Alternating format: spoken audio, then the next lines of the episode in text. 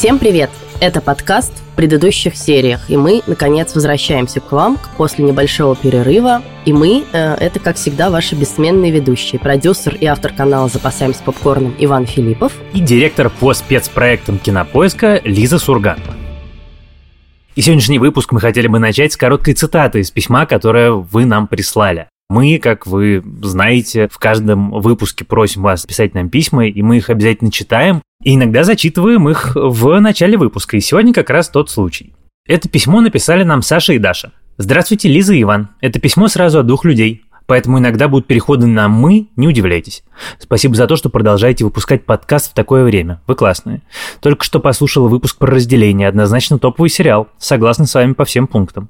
Но это письмо не про разделение, а про другую новинку. Когда вы вспоминали похожие романтические отношения немолодых людей, я сразу же подумала про новый сериал HBO Max Our Flag Means Death. Наш флаг означает смерть. И предложил моей подруге написать вам письмо на водку. И вот мы сидим в разных городах, я вношу правки в дизайн сайта в одном городе, она делает баннер в другом, и параллельно мы начинаем формулировать свои сумбурные мысли в текст.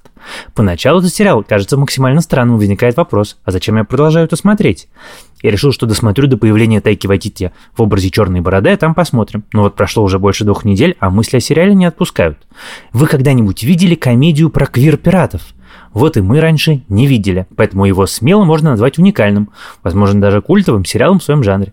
В центре сюжета реальная история аристократа, который решает кардинально изменить свою жизнь, бросить все и стать пиратом. Со своей бандой неудачников, которым платят самую настоящую зарплату, он вляпывается в разные истории. Своим оптимизмом в разговорах с командой главный герой напоминает Теда Лассо. Я, к сожалению, не буду зачитывать все письмо целиком, но вот на этой вот фразе про то, что интонацией сериал «Наш флаг значит смерть» очень похож на Теда Ласса, с которой я согласен и которой мы непременно вернемся, я, пожалуй, закончу цитировать. Ну, в общем, вы уже догадались, наверное, что мы не могли устоять перед таким письмом, хотя на самом деле э, мы начали склонять Ваню к тому, чтобы обсудить этот сериал еще чуть раньше. И сегодня мы обсудим сериал «Наш флаг означает смерть», «Our flag means death», который вышел этой весной на стриминговом сервисе HBO Max. Сериал вышел уже целиком, мы обсудим его со спойлерами. Да, это очень важно, применительно к этому сериалу. Сериал э, «Наш флаг означает смерть» действительно очень необычный, а главное, как я это очень люблю, и что его тоже роднит с сериалом Тед Ласса,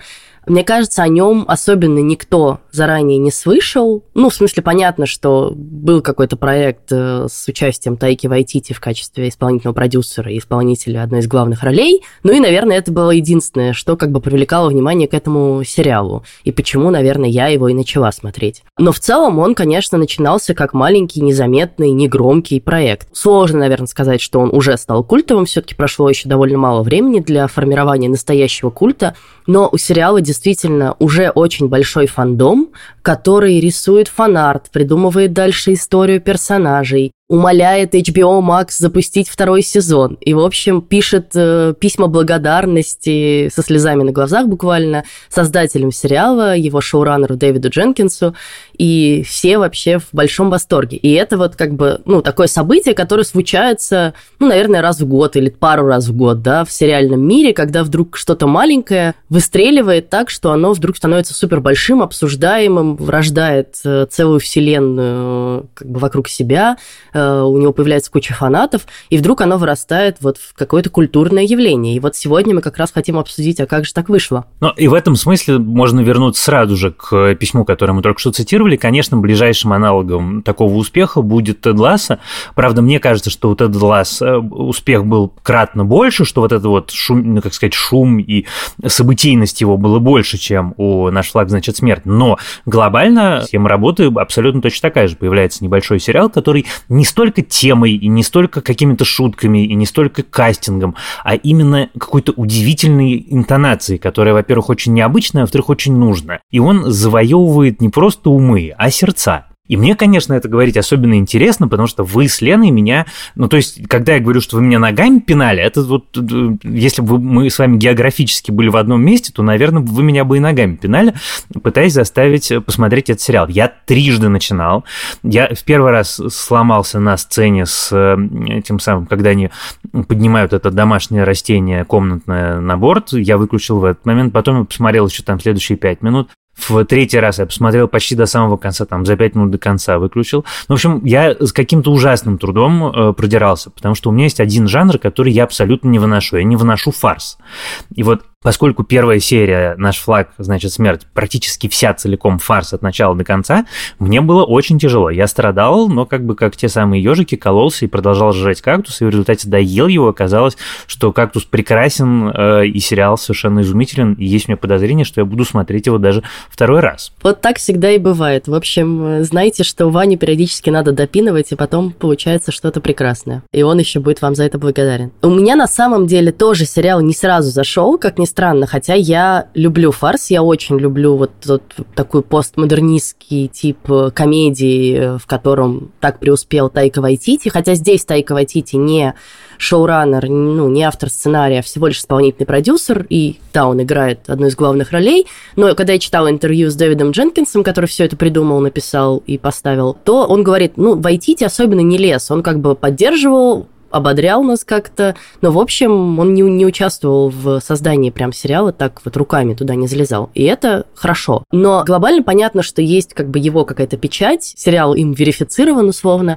И все, что он делает, я очень люблю, и мне очень нравится именно вот эта реконструкция разных жанров, которые он так, мне кажется, преуспел, которую мы наблюдаем и вот в тех фильмах Тора, которые он снимал и снимает сейчас, где, на мой взгляд, не самая интересная супергеройская линия Марвел история вдруг превращается в карнавал какой-то всего безумия такого. Э, очень классный фильм. «Реальные упыри», да, «Что мы делаем в тени», это великий совершенно макюментари фильм, на основе которого потом сделали сериал, но сериал я уже не смотрела, а фильм я просто обожаю. Ну и, конечно, «Кролик Джоджо», да, вот это попытка иронически обыграть э, одну из самых страшных э, страниц в истории человечества 20 века, да, где Тайка Вайтити играет Гитлера, ну, буквально так, что как бы хочется его обнять и вместе с ним плакать. Это, конечно, очень круто. И, и здесь много этого в сериале, да, здесь юмор напоминает и Монти Пайтонов, и вот такие все комедии, в которых происходит полный абсурд. Сначала ты вообще не понимаешь, что вообще происходит, а потом оно вдруг как-то складывается в какую-то очень смешную, интересную, яркую картинку.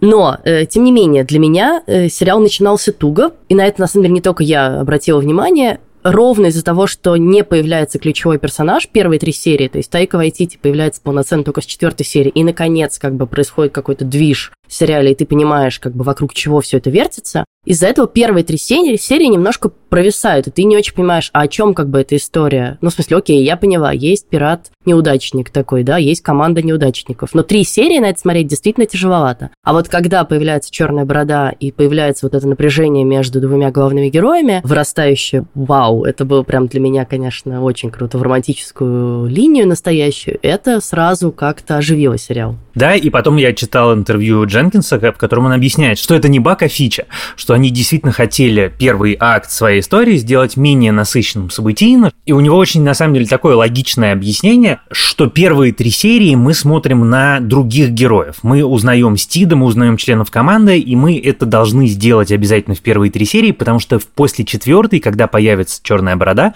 сделать это уже будет невозможно. Центр как бы гравитации сериала изменится невозвратно, и уже мы будем только следить за ними, и все остальные уйдут в глубокий бэкграунд. И это, конечно, конечно, звучит логично. С другой стороны, такие объяснения, они работают, если ты в результате король мира, и ты написал сценарий, который действительно работает. Потому что если ты просто начинающий сценарист и придумал себе такое объяснение, то, в общем, скорее всего, может это и не получиться. Но я боюсь, что многие люди отвалились на этих первых трех сериях. А я знаю, что многие люди отвалились, конечно. А вторая часть, которая меня ужасно удивила и обрадовала, это то, что изначально вся эта история задумывалась как ромком. Ну, как бы не ромком в значении, в котором мы привыкли, а это история любви. Она так придумана, и для этого эта история рассказана. И после того, как я написал у себя, я вот некоторое время назад все-таки снял с паузы свой телеграм-канал, и я написал текст про наш флаг, значит, смерть, и мне написало три или четыре человека, одна девушка написала, ну как же так, вы же не написали главного в тексте про то, о чем эта история, что это история любви двух мужчин, очень трогательная, очень убедительная, очень крутая. А я, в общем, сознательно этого совершенно не делал, потому что я очень хотел это обсудить с тобой в подкасте. А в тексте я просто представляю себе реакцию, к сожалению, довольно гомофобного э, русскоязычного общества, которое услышит, что это история про гей-отношения и сразу же не даст ей шанс.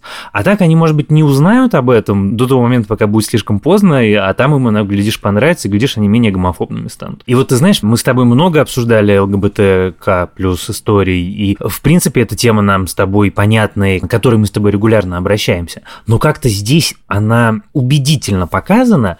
Это неосознанное решение. Ни тот, ни другой никогда не идентифицировали себя таким образом. В тех же интервью Дженкинса он про это очень интересно говорит, что Стид как бы случайно начинает процесс обольщения черной бороды. Вот когда он ему начинает повязывать шарфики, что-то еще, что-то еще. Ты поэтому том, ну как бы если пересмотришь, то ты увидишь, что это выглядит как подкаты. На самом деле это прям такие четкие подкаты.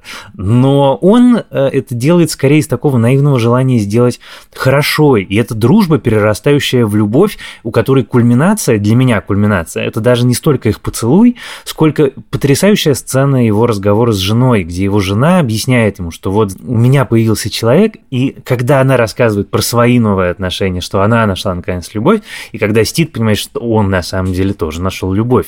И вот этот момент был какой-то изумительный. И вообще весь финал, все последние две серии, когда вот все напряжение эмоциональное максимально велико, и когда за них так переживаешь, и когда ты все окончательно понимаешь про их чувства, это, конечно, было очень здорово, и это такой удивительный контраст к интонации первых серий. Вот я говорю, что не люблю фарс. Я знаешь, почему не люблю фарс? Потому что фарс все не, значит, все не настоящее. А это такая вот пародия в духе, наверное, Терри Прейч, что он такие штуки любит, когда вроде бы все э, декорации, все обстоятельства и ситуации, они вроде бы пародийные, и вроде бы Прэчет берет и играет с какими-то жанрами, как-то их там переосмысляя, но когда речь идет про смерть, смерть настоящая, и кровь настоящая, и страдания настоящие, и любовь настоящая. И вот это вот сочетание, как бы с одной стороны фарса, а с другой стороны убедительности любого жанра выбранного, драмы, комедии, там, э, мелодрамы, это дает вот тот самый необычный эффект, благодаря которому, мне кажется, этот сериал стал настолько важным и прозвучал так громко. Мне кажется, что тут еще одна штука сработала. Ну, ты уже про это сказал немного, да, что это действительно как бы показано очень тонко, в том смысле, что это не становится центральной темой сериала, да, отношения э, двух мужчин, двух главных героев не затмевают все остальное, о чем на самом деле этот сериал. А сериал о поиске себя, да, о том, как бы кем ты на самом деле хочешь быть, как знаменитости, да, тяготятся своим имиджем, с которым очень сложно бороться, как находят друг друга две родственные души. И на самом деле для меня, в общем, была удивительной, скорее, романтическая линия в том смысле, что я на это смотрела, наверное, как и многие зрители, изначально как на такой броуменс, да, жанр, который мы очень часто видим в голливудском кино, ну не только в западном кино, в сериалах, когда ты видишь, что просто встречаются два э, мужчины, и их очень тянет друг к другу, но в смысле они чувствуют какие-то братские чувства, дружеские чувства, и совершенно не обязательно это перетекает в романтические чувства. И здесь изначально оно уже так и начинается, да, они как бы чувствуют друг другу какой-то интерес, и нету сразу там какого-то томного взгляда, и только постфактум ты уже начинаешь как бы вспоминать какие-то сцены с ними, такой, а, окей, ну, возможно, там уже было что-то больше, да, вот этот там с платочком, это не просто Стит, он такой как бы, по сути, потому что он такой просто странненький чувак, а как бы есть в этом что-то нежное и романтическое. И в какой-то момент это вдруг, вдруг просто естественно вытекает из их э, вот этого, ну, как бы нежных отношений, изначально дружеских. Мне кажется, даже для них самих, ну, как для героев, в смысле, это сделано так достаточно неожиданно. Они как бы к этому приходят вдруг как, ого, ну, в смысле, кажется, я еще испытываю что-то помимо просто интереса и дружбы к этому человеку, да, и вот то, о чем ты говоришь, что Стит это осознает даже не в момент поцелуя, даже не в момент, когда они вдвоем остаются с черной бородой, а в момент, когда ему как бы жена прожевывает буквально, что такое для нее любовь, он вдруг осознает, у него все встает на свои места в голове. А каково это? Влюбиться? Все очень просто. Похоже на дыхание. Он знает о моих особенностях, и они ему нравятся. Мы знакомим друг друга с новым, что-то пробуем, постоянно смеемся. Нам просто хорошо вместе. Для меня это любовь. Надеюсь, ты ее найдешь. Уже нашел. Правда? Как ее зовут? Эд. Его зовут Эд. Я читала отзывы в западной прессе, и Сериал очень хвалят вот ровно за удачно найденный баланс, да, что он не скатывается в гей-драму, да, где неизбежно возникает тема какой-то травмы, особенно когда мы говорим про исторические, да, сериалы, понятно, что, ну, там, условно, 18 век, быть открытым геем практически невозможно. И ты подвергаешься астракизму за это. И тут вдруг оно как-то, с одной стороны, не перекашивается в эту сторону, а с другой стороны, и это не сделано так легко в проброс, типа, как бы неважно, ну, подумаешь, два гея, да, а это действительно история любви, и совершенно неважно, какого пола э, участники ее, и это мне очень нравится, да, потому что ну, как бы точно так же ты легко можешь представить и женщину на месте кого-то из них. Это, конечно, потеряет много обаяния, но я к тому, что на мой взгляд, гендер здесь вообще не важен. Я с тобой абсолютно согласен. Это история про двух людей. Это на самом деле то, что мне в ней больше всего нравится. Что, ну вообще, конечно, для меня э, все лучшие любовные истории – это истории, которые без вот этого надрыва и искусственности, и «ах, я поймала его взгляд» в вагоне метро или э, где-то еще. То есть, когда вот так вот естественным образом вырастает любовь, мне кажется, это как-то круче и интересней. Может быть, это связано с тем, что мы пересмотрели каких-то излишне вычурных таких любовных историй, не всегда самых талантливых, где это именно так происходит. Я сейчас говорю и вспоминаю какие-то свои любимые истории из жанра романтические комедии. Вот любимые истории, у меня, кстати, почти все это получается или Нора Эфрон, или кто-то рядом. Когда Гарри встретил Салли, вам письмо, лучше не бывает. Вот это все же истории, где э, любовь вырастает из дружеских отношений. Постепенно, постепенно, и ты понимаешь, что это твой родной, близкий, важный тебе человек. Э, мне просто, наверное, такие истории больше нравятся, и поэтому история взаимоотношений капитана капитана Стида Боннета и Черной бороды мне так понравилось. А ты еще сказала два важных слова. Во-первых, ты сказала про травму, и мне это было очень важно, что с одной стороны про травму ты все понимаешь, ты зритель, ты знаешь, что Стив Боннет, человек, которого э, там тяжелый папа, э, которого всю жизнь никто в грош не ставил, который не выбирает свою судьбу, которого женят на ком его велено женить, который никогда не принимает своих собственных решений. Вот по-английски это he doesn't have agency over his own life. Ну, то есть он прямо он, ну, как такая щепка, текущая по бурным водам горной реки. И с другой стороны Эд, которого вынуждает судьба совершить ужасное преступление, решение, которое определяет его жизнь. Он бы сам, наверное, предпочел бы жить другую жизнь. Но вот так, значит, сложились обстоятельства. И ты про них, с одной стороны, все это понимаешь, но с другой стороны, это никогда не является самым главным, не является определяющим. Они не их травм. Они как бы живые люди, у которых, да, есть какое-то прошлое. Но отношения растут не из травмы, а из какой-то привязанности, которая здесь и сейчас. Вот они нашли друг друга. Вот опытный пират, который учит неопытного пирата. Вот, значит, э, опытный джентльмен, который учит человека, который всю жизнь смотрел на богатых, ну, как бы, или через прицел, или снизу вверх. И это очень интересный такой, такой симбиоз, и такая у них совершенно невероятная динамика. И поскольку это все работает, тут как бы каждый элемент их отношений работает. Каждая сцена, в которой они вместе, ты в нее веришь. За счет этого получается вот этот самый броуманс, который в результате к финалу буква «Б» отваливается, и остается просто хорошая, качественная романтическая история, от которой получаешь истинное удовольствие. Да, мне кажется, это еще очень классный пример того, как можно работать с реальным историческим материалом, потому что вообще-то эти два главных героя – это реальные исторические фигуры, да, и Стит Боннет, который был помещиком и рабовладельцем, на секундочку, и бросил все и пошел в пираты. Народ, это он! Это пират, джентльмен!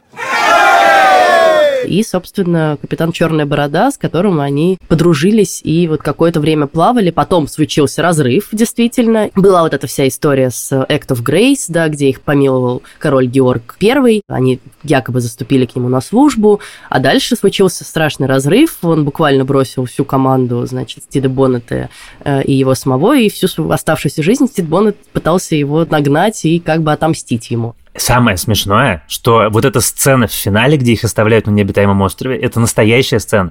Когда Черная Борода отобрал его корабль и бросил э, команду, тут 25 человек с команды он оставил на необитаемом острове. Именно так, как, собственно, показано в сериале. Это очень интересно, потому что вообще-то, конечно, ты берешь двух людей, которые далеки от э, положительных персонажей. Один страшный пират, жестокий, э, насиловавший женщин, убивавший людей, грабивший корабли и так далее – Второй рабовладелец со всеми вытекающими из этого тоже как бы отягчающими последствиями. И они вдруг как-то нашли друг друга, да, и это действительно интересная история, почему эти два человека из разных миров вдруг друг другу притянулись. И я думаю, что Дэвид Дженкин зацепился вот за это и решил разобрать, а как бы что могло их настолько друг друга зацепить. А давайте пофантазируем, как это могло зародиться, да, и какие там могли быть отношения. А дальше уже как бы раскручиваешь это в таком немножко фантазийно-абсурдном ключе, да, где где Стит Боннет такой недотепа, платит всем зарплату. Мне ужасно нравится его стиль менеджмента. И здесь, конечно, мы опять же вспоминаем Теда Лассу, который такой сначала добряк, и которого никто не понимает, и все на него смотрят как на сумасшедшего. И потом вдруг выясняется, что его стиль управления командой вообще-то отлично работает, у него отличная команда, все как бы верные, все надежные, все классные.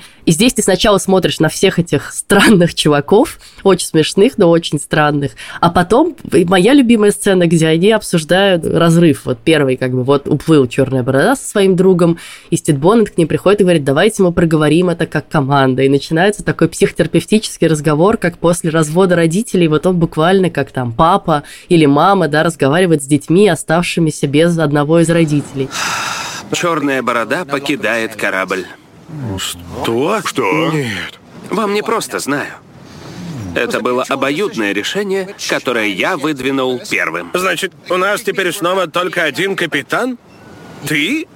Боже мой, таким мудаком быть ни к чему. Я не мудак, просто хочу ясности. Слушайте, формально вашим капитаном был всегда я, только я.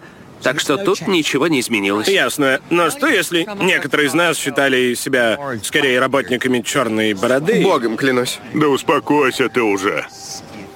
И это так, с одной стороны, смешно, а с другой стороны, так трогательно. И ты понимаешь, что это абсолютно нереально, но при этом хотелось бы, чтобы люди так вот относились друг к другу, как он относится к своим пиратам. И, конечно, ты думаешь про Теда Ласса, который проповедует любопытство к другим людям, да, который э, набирает команду из самых разных и каких-то необычных э, персонажей, который каждого пытается услышать. И мне очень нравится, что этот сериал действительно про принятие себя, и там настолько много разных персонажей, и каждого из них мы учимся принимать. Сначала они все тебя немножко подбешивают, а потом ты вдруг их всех начинаешь любить, отличать друг от друга, понимать, как бы у кого какие особенности. И даже вот этот безумный чувак голый, который бегает с чайкой, он тоже завоевал мое сердечко в том числе. А ты знаешь, я хочу на секунду вернуться к тому, что ты начала говорить про исторического персонажа, потому что я с огромным интересом прочитал в Smithsonian Magazine историческую статью про настоящего Стида Боннета. И это было дико интересно, потому что натурально у чувака случился в 18 веке кризис среднего возраста. И там вот, когда его судили, там очень много обсуждали вопрос, почему он э, эм, именно как принял такое решение, почему он бросил свою плантацию в Барбадосе. Это была большая плантация, он был преуспевающим человеком, он вышел в отставку с военной службы в чине майора. Это, в общем, нормальный для армии Британской империи чин. И э, они обсуждают много разных вариантов, почему именно он решил уйти в пираты. И то, что у него погиб урожай э, на его плантации, ему пришлось влезть в долги, он взял 1700 фунтов, нынешними деньгами это 400 тысяч долларов. И то, что он не был сторонником э, короля, который был в этот момент у власти в Англии, что он был его политическим противником. Но самая смешная цитата, которая мне ужасно понравилась, и мне просто я хочу прям процитировать, что он принял решение уйти в пираты because of some discomforts he found in the married state. Ну, то есть, натурально, потому что жена пилила, и вот он решил, что, в общем, хватит с этим. И это ты вот смотришь сериал, потом читаешь этот текст и думаешь, ну кому, ну как же это круто. И, кстати, вот когда он возвращается обратно домой, и его жена такая, черт, как же мне было хорошо быть вдовой. И это момент, с одной стороны, абсолютно сатирический, а с другой стороны, ты видишь, что он действительно возвращается и занимает собой все пространство в ее жизни. Все, что было для нее важным, вдруг уходит на задний план, вдруг становится не таким как бы нужным ему и так далее, и так далее. И это как-то, в общем, очень классно и тонко э, придумано и сделано. Мне очень нравится серия с женой, потому что, во-первых, она вдруг берет и нам показывает эту историю с другой перспективы. Вот мы смотрели, да, э, всю эту историю, там несколько серий к этому моменту глазами Стида Боннета. Вот как он был несчастен, значит, в своей семейной жизни, всеми затюканный, отец его не любил, жена его тоже не очень любит, и он все страдает, страдает, страдает и уходит в пираты. И там тоже его все время все тюкают, пока он не находит Эда. А тут вдруг он возвращается, и ты на секундочку вспоминаешь и смотришь на это все глазами его жены, которую он вообще-то бросил просто так, с детьми, да, как бы, которая пыталась, на самом деле, как мы помним, какую-то семейную жизнь устраивать, которая заботилась о детях, все это время их растила, а он просто исчез. И это, на самом деле, ужасно эгоистичный поступок. Окей, может быть, он на него имеет право, потому что он ничего такого до этого не делал в своей жизни, но ты понимаешь, что на самом деле это совершенно не классно. И то, что он возвращается и говорит, а теперь я решил вернуться просто так, тоже эгоистичный поступок, потому что его совершенно не волнует в этот момент, как себя чувствует его жена. И мне очень нравится, что ее переживания показаны очень понятно, да, не стереотипно как-то. Не в смысле, что она уже завела любовника и такая, ой, блин, муж вернулся, а в смысле, что для нее вот это вдовство, освобождение от мужа стало возможностью наконец-то зажить какой-то нормальной жизнью. И вот этот очень трогательный их клуб вдовушек, которые обсуждают, что это типа лучшее, что со мной произошло, это когда мой муженек откинулся, да, потому что наконец-то можно делать все, что ты хочешь. Моего Генри нет уже несколько недель, но я чувствую счастье. Да, не стоит за это извиняться. Мы живы, они мертвы. Пришло твое время, Эллен. Если не сейчас, то когда? Бережите мужа – один из лучших подарков.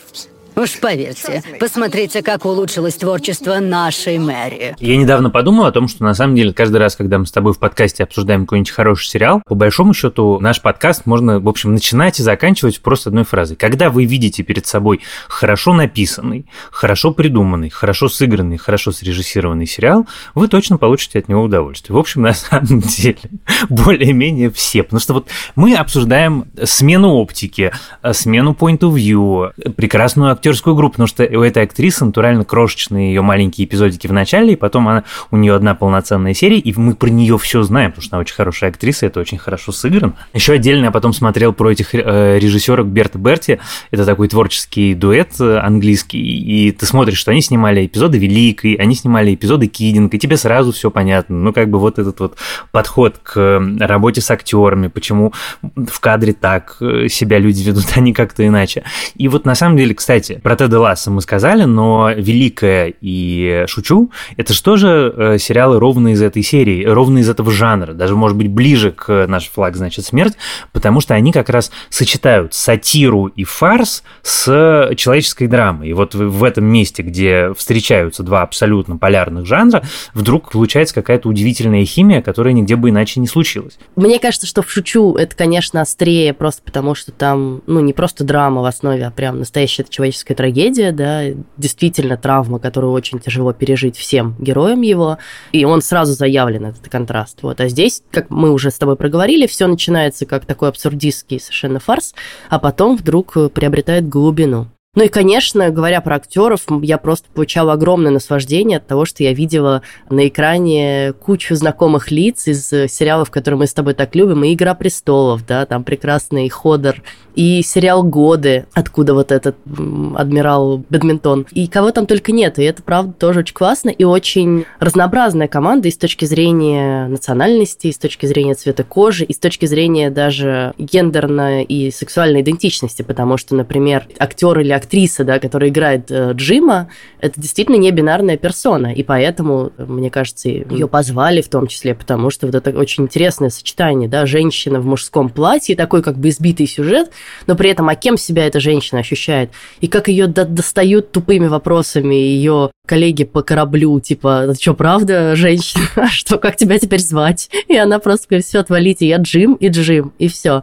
Единственное, что для меня как-то немножко провисла линия, вот если все-таки покритиковать за что-то сериал, то для меня линия Джима немножко провисает вот в том месте, где начинается вот эта типа месть за семью, и в итоге что-то она потом когда-то теряется, и вроде как эта месть не происходит, и оно все как-то так разваливается. И первостепенная линия гораздо круче придумана и тоньше придумана, а вот это такой немножко с натяжкой. Хотя мне очень нравится, что у нее, например, тоже романтическая линия с не самым как бы очевидным чуваком, с таким просто добряком полненьким, который душа компании, но при этом вообще не мачо, да, не какой-то красавец, не э, образец маскулинности. И вообще, да, это же сериал, вроде как оно очевидно, но тоже мы не проговорили, да, опровергающий все наши стереотипы, во многом основанные на правде, да, иронизирующий над ними скорее, о пиратстве как о очень маскулинном, очень мужском занятии, очень жестоком. Все, что мы видели в куче фильмов, и все на все, на что уже надоело смотреть, оно здесь как-то поворачивается с другой стороны. С другой стороны, все-таки капитан Джек Воробей пробил довольно ощутимую брешь в наших представлениях Безусловно. о пиратах. Но вся остальная линия в том фильме была же очень шаблонная. Да, да, да. Ну, слушай, ну Джек Воробей это лучшее, что есть во всех пиратах Карибского моря. Это, в общем, такая довольно очевидная вещь. Это правда. И Вайтити, конечно, абсолютно удивительный человек, который убедителен, что в роли Гитлера, что в роли капитана Черная Борода. Вообще, конечно, такой разрыв для новозеландского актера с той внешностью, которая у него есть, со всеми его татушками, такой, как сказать, диапазон, это очень круто, и то, что он всюду убедительный, ты всюду ему веришь, это всюду классно, это лишнее свидетельство его очевидного таланта. Еще из людей, которые есть, из актеров, которые есть в сериале, чувак с Чайкой из Трайнспотинга тоже совершенно прекрасный. И еще у них у всех разные голоса эти классные, с разными акцентами. Это все в дубляже, я боюсь, наверное, уже не осталось, но когда ты смотришь э, оригинальную дорожку, то это отдельное совершенно удовольствие. You guys sure you're up for this? Yes, yeah! yeah. And that brown Peter, he can't be first mate. I saw him talking to Izzy about it before. Never. Disaster. А Дженкинс в интервью говорит, что у него история придумана на три сезона, и это тот случай, когда я второго сезона буду прям очень-очень ждать, в первую очередь, потому что интересно, как они встретятся, учитывая, что Черная Борода убила этого чувака, который записывал. Возможно, убил. Ну, не знаю, это вот этот хороший вопрос. Мне кажется, что сериал это обыграет. Нет, я думаю, что просто потому, что это один из самых интересных персонажей. Я обожаю момент, когда он говорит, о, расставание, ну как тебе повезло, что я так прекрасно с ними справляюсь. И вообще он мне ужасно нравится, что он такой сначала как бы запуганный и зашоренный, э, и как его мучает Стит своими вот этими «теперь записывай», да, или «теперь рисуй». А потом он приобретает какую-то уверенность в себе, у него тоже возникает какая-то романтическая линия с этим лысым пиратом, да, который такой весь из себя строит как бы настоящего пирата. И в конце он уже всем как бы рассказывает, как надо жить. Он всю эту хрень задумал ради вас. А зачем? Слушайте, вы крутой. Носите кожу. Да, может, вам и не понять, но вся наша команда волнуется, достаточно ли они интересны и безбашенны для вас. Но именно этому человеку вы очень нравитесь. А он вам. Но если вы на отрез отказываетесь это принять, то будете очередным кожаным и престарелым мешком, умирающим в одиночестве в луже мочи. Можете ударить меня. Да, мы не поговорили с тобой еще, конечно, про э, напарника черной бороды. Он прекрасный, и я к финалу понял, что на самом деле в, вот в этой вот романтической истории он старая жена, от которой уводят э, черную бороду, потому что они это были... Это треугольник. Это абсолютно. абсолютно да. И просто там у них, может быть, это отношения не романтические, но выстроены эмоционально они именно так, что вот у нас был счастливый в переносном смысле брак, вот мы, значит, вместе грабили караваны, э, творили непосредственно с гусями, а тут, значит, появляется какой-то странный чувак, нелепый, и вдруг моя привычная жизнь и мой, значит, лучший товарищ меня бросает. Как же так? И вот когда ты на это смотришь с этой точки зрения, еще остроумнее получается вся история. Да, у них, конечно, такой очень стереотипный, как раз типичный броуманс, да, вот как бы они такие напарники в бою, да, вот они вместе всех грабили, и все было у них зашибись. И поэтому э, мне очень нравится идея, что на самом деле там есть какое-то чувство тоже у Изи, но он совсем не может его себе себе проговорить, потому что он же супер как бы мужик, и он вообще не может себе это даже представить, да, у него в голове не укладывается, что он может испытывать что-то, кроме дружеских чувств и благоговения к своему капитану. Было бы здорово, если бы ему дали немножечко вот это про осмыслить, да, вот это чувство. А может быть, там действительно что-то большее в следующем сезоне. Ну и говоря про следующие сезоны, Нельзя не сказать, что пока что HBO Max официально не продлил сериал никуда, но фанаты заваливают их э, открытками, письмами, твитами и, всем, чем можно. Очень трогательно я читала статьи, где Дженкинс ретвитит какую-то чернокожую квир-девушку, которая говорит, как этот сериал там меня э, изменил мою жизнь, потому что он показал, наконец, меня на экране, показал, что э, как бы с такими людьми, как я, можно делать отличные истории. И я очень надеюсь, что HBO Max э, прислушается ко всем этим воззваниям, увидит, как, ну, и я думаю, что они видят, конечно, как популярен стал этот сериал, и продлят такие его, и дадут э, Дженкинсу как раз все свои три сезона снять, тем более, что это, ну, не так много, сериал-то, в общем, серии коротенькие и сезоны коротенькие. Я уверен абсолютно, что HBO Max продлит сериалы на второй и на третий сезон, потому что он невероятно успешный. HBO Max это новая платформа, и успешные сериалы драйвят подписку, и понятно, что и денег дадут, и еще, наверное, даже в два раза больше. Я как раз надеюсь, что Тайк Вайтити подтянет всех своих друзей, каких-нибудь еще более крутых актеров и знаменитых в камео.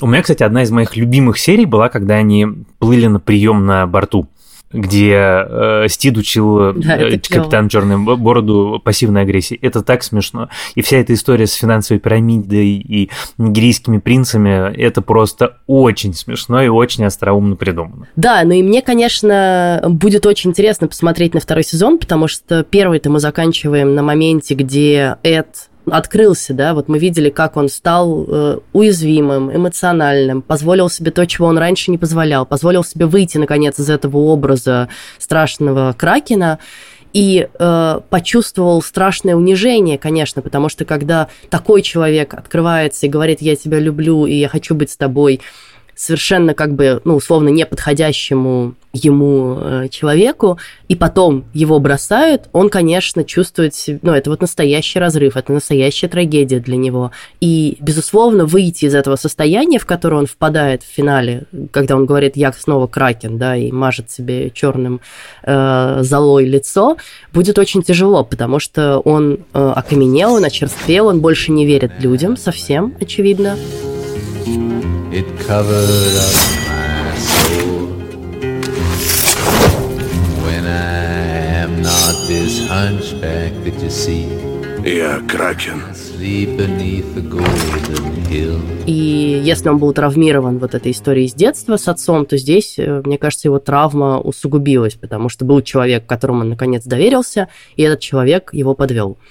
Э, и Стит, очевидно, будет, наоборот, пытаться доказать ему свою любовь. То есть это будет полноценный второй акт э, романтической комедии который, надеюсь, закончится хорошо, но мне будет очень интересно посмотреть. Ну, на самом деле интересно, чем она закончится, потому что, как ты помнишь, в реальности Стида Боннета поймали, судили, поскольку он был британским аристократом, то его судили, в отличие от его команды, долго. Команду повесили почти сразу, а его, значит, два года судили, и в конце концов тоже повесили. Примерно одновременно с тем, как повесили его, в битве с британским флотом погиб капитан Черная Борода. Ну, я думаю, что Дэвид Дженкинс, создатели сериала, как-то изобретательнее с этим всем обойдутся и, в общем, не оставят фанатов э, с разбитым сердцем. На этом мы завершим наше бурное обсуждение э, сериала «Наш флаг означает смерть», а в следующий раз мы э, вернемся к одному из наших любимых форматов и поговорим э, с Ваней, а что мы еще сейчас смотрим, потому что на самом деле новых сериалов вышло дофига. Мы еле успеваем это все втискивать в свой график. Совсем не все мы сможем обсудить полноценно, но хотя бы в формате анонсов вот э, там, на несколько минут расскажем вам, на что стоит сейчас обратить внимание. Слушайте нас, пожалуйста, на всех доступных вам платформах, от Яндекс Музыки и Apple Podcast до YouTube, Кастбокса и всех других э, платформ, на которых мы есть. Оставляйте, пожалуйста, нам комментарии, пишите в нашу группу в одной социальной сети, пишите нам письма и ставьте нам лайки, звездочки, сердечки всюду, где вы можете это сделать. Нам это очень важно и нужно. Да, я напомню, что нам еще можно писать письма на почту подкаст собакакинопоиск.ру. Э, мы их все внимательно читаем. И вот, например, девушка по имени Таня Соломянная написала нам очень трогательное письмо, уже второе. Она написала два года назад. И э, вот что она пишет. Привет, Ваня и Лиза. Я была уверена, что писала вам год назад, а оказывается, мое письмо датировано октябрем 2020 года. Как быстро бежит время, меняется мир. Но сейчас не об этом. Во-первых, спасибо вам, Лиза, за то, что вы с первого раза произнесли правильно мою фамилию, когда зачитывали письмо. Во-вторых, спасибо за вашу новую классную рубрику с советами. Я слышала про сериал эпизоды очень давно и даже пыталась смотреть. Но тогда я пришла смотреть не на Мэтта Леблана, а на Джо, и была сильно разочарована, что мои ожидания не совпали с реальностью. После вашей рекомендации я вновь его включила, и все встало на свои места. В одном из последних эфиров Ваня сказал, что любит рефлексировать о прошлом. Мне это сильно откликается. Именно поэтому ценно, что в такое непростое время, где бы каждый из нас ни был, мы имеем возможность откатиться немного назад и почувствовать себя хорошо, зная, что впереди много интересной информации и классный сериал. Напомню, я из тех, кто вас сначала слушает, а потом идет смотреть. Берегите себя, с благодарностью за ваш труд, Соломянная Таня. Таня, спасибо большое за ваше трогательное письмо. Спасибо, что вы уже не первый раз нам пишете и продолжаете нас слушать все это время. Ну и, конечно, э, раз вы упоминаете рубрику с советами, то подошло время и для нее, и в сегодняшнем э, ее выпуске я порекомендую вам сериал «Нулевой пациент». Тут надо сразу оговориться, что это сериал кинопоиска, и в этом смысле мне сложно быть э, до конца объективной, но мне кажется, это действительно интересный исторический сериал про э, одну из самых, наверное, интересных и при этом страшных страниц в истории нашей страны, а именно о событиях в городе Элиста, где в 1988 году было обнаружено массовое заражение ВИЧ в детской больнице, и о том, как врачи и ученые пытались с этим бороться и выяснить, собственно, как это произошло, да, и что с этим делать. Это абсолютно реальная история, про которую сейчас не очень много говорят, и мне кажется, что именно поэтому важно, наверное, посмотреть сериал и больше про нее узнать. Я еще хочу сказать, что ребята из Кинопоиска, в том числе наши коллеги по этому подкасту, сделали отдельный подкаст с разбором каждой серии сериала «Нулевой пациент», где они обсуждают его с экспертами, с, опять же, учеными, эпидемиологами, в том числе, например, Тамарой Эдельман, которую я нежно люблю. И это тоже очень интересный бонусный контент к а, просмотру сериала. Я хочу сказать спасибо команде этого подкаста, нашему продюсеру Лене Рябцевой и звукорежиссеру Эльдару Фаттахову. Спасибо вам, э, нашим слушателям, за то, что вы слушаете нас. Нам это ужасно приятно и важно. На этом мы прощаемся с вами. До следующего раза. С вами были Иван Филиппов и Лиза Сурганова. Пока. Пока.